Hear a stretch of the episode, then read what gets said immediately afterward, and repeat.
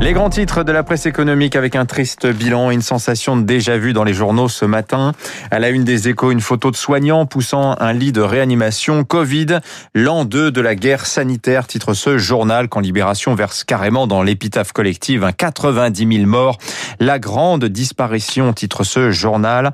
Un an après le premier confinement, la bataille contre le Covid reste toujours aussi intense. Les échos se refont le film du terrible mois de mars, mois de mars 2020. On apprenait du vocabulaire, gestes barrières, première ligne, deuxième vague, FFP2, présentiel, distanciation sociale, Zoom, PCR, PGE, Spike. Un an plus tard, les, le, le secteur des services, lui, n'a toujours pas relevé la tête. 300 000 postes détruits dans la restauration, la culture, l'événementiel, le tourisme ou encore les transports en avion. La France touchée sur ses points forts, note les échos.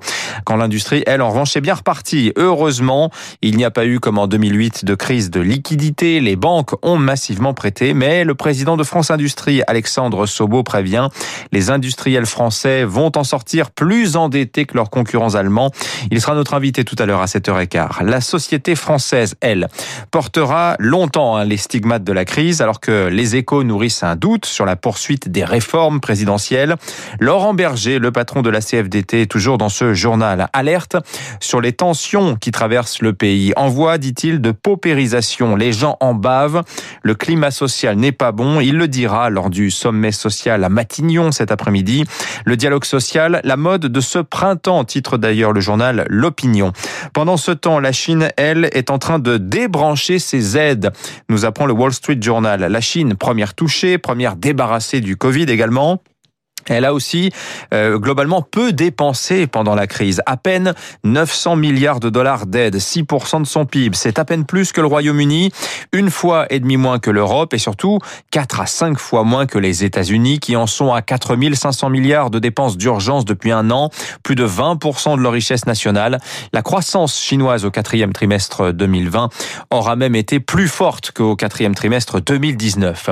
Le tableau général de la presse économique est assez sombre, vous l'avez compris le Figaro Saumon lui trouve heureusement dans son cahier décideur des entreprises qui recrutent malgré la crise. Elles recrutent massivement, à l'image de Fnac Darty, 1500 CDI signés l'an dernier, 15 000 recrutements chez EDF et encore autant prévus cette année. Soprasteria, 3800 recrutements l'an passé, 2500 prévus cette année, 2100 programmés aussi dans les prochains mois chez SPI.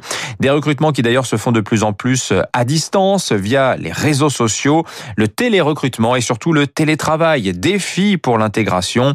Le télétravail qui, selon une étude de l'Institut Sapiens, incité par le Parisien, a permis de préserver l'an dernier plus de 9 points de PIB et d'augmenter de 22% la productivité des salariés. Et oui, moins de temps passé dans les transports, moins de pauses café, moins de longs déjeuners, moins de bruit aussi. 6h40.